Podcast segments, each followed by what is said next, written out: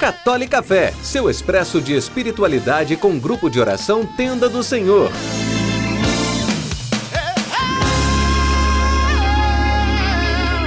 Louvado seja o nosso Senhor Jesus Cristo, para sempre seja louvado. Que a paz do Senhor Jesus esteja em seu coração, onde quer que você esteja. Nesses dias de Páscoa, vamos refletir acerca do amor que dizemos dedicar a Deus e aos irmãos. Antes da festa da Páscoa, sabendo Jesus que chegara a sua hora de passar deste mundo para o Pai, tendo amado os seus que estavam no mundo, amou-os até o fim. Evangelho de São João, capítulo 13, versículo 1. Este trecho tão simples, singelo, o qual considero um dos mais belos do Evangelho, expõe de maneira sublime a missão de Jesus.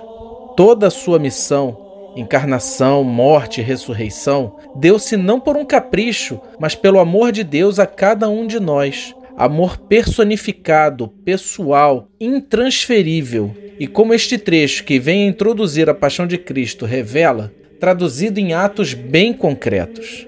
Tão concretos que Jesus entrega sua vida por amor aos seus. Amou-os até o fim. Sim, é exatamente isso que o evangelista diz de uma maneira sublime, poética, que Jesus, amando os seus, amou-os até a morte. Outra poesia que podemos encontrar neste versículo é como São João fala: tendo amado os seus que estavam no mundo. Nesse trecho, ele refere-se objetivamente àqueles a quem Jesus atingia mais diretamente quando de sua vida terrena, mas também refere-se a nós, homens e mulheres atingidos ao longo de toda a história pelas palavras de Jesus e por sua missão salvífica. E nós, que nessa Páscoa somos mais uma vez alcançados por essa graça, como colocamos em prática nossa parte nessa história?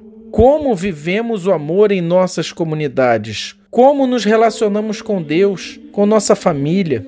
Jesus amou aos seus até o fim. Mas em nossos tempos, amamos, com muitas aspas mesmo, até o limite das nossas conveniências, até onde é favorável, até onde é lucrativo. Precisamos, precisamos resgatar este evangelho em nossa vida e amarmos de verdade até o fim, na dor, na angústia, na doação.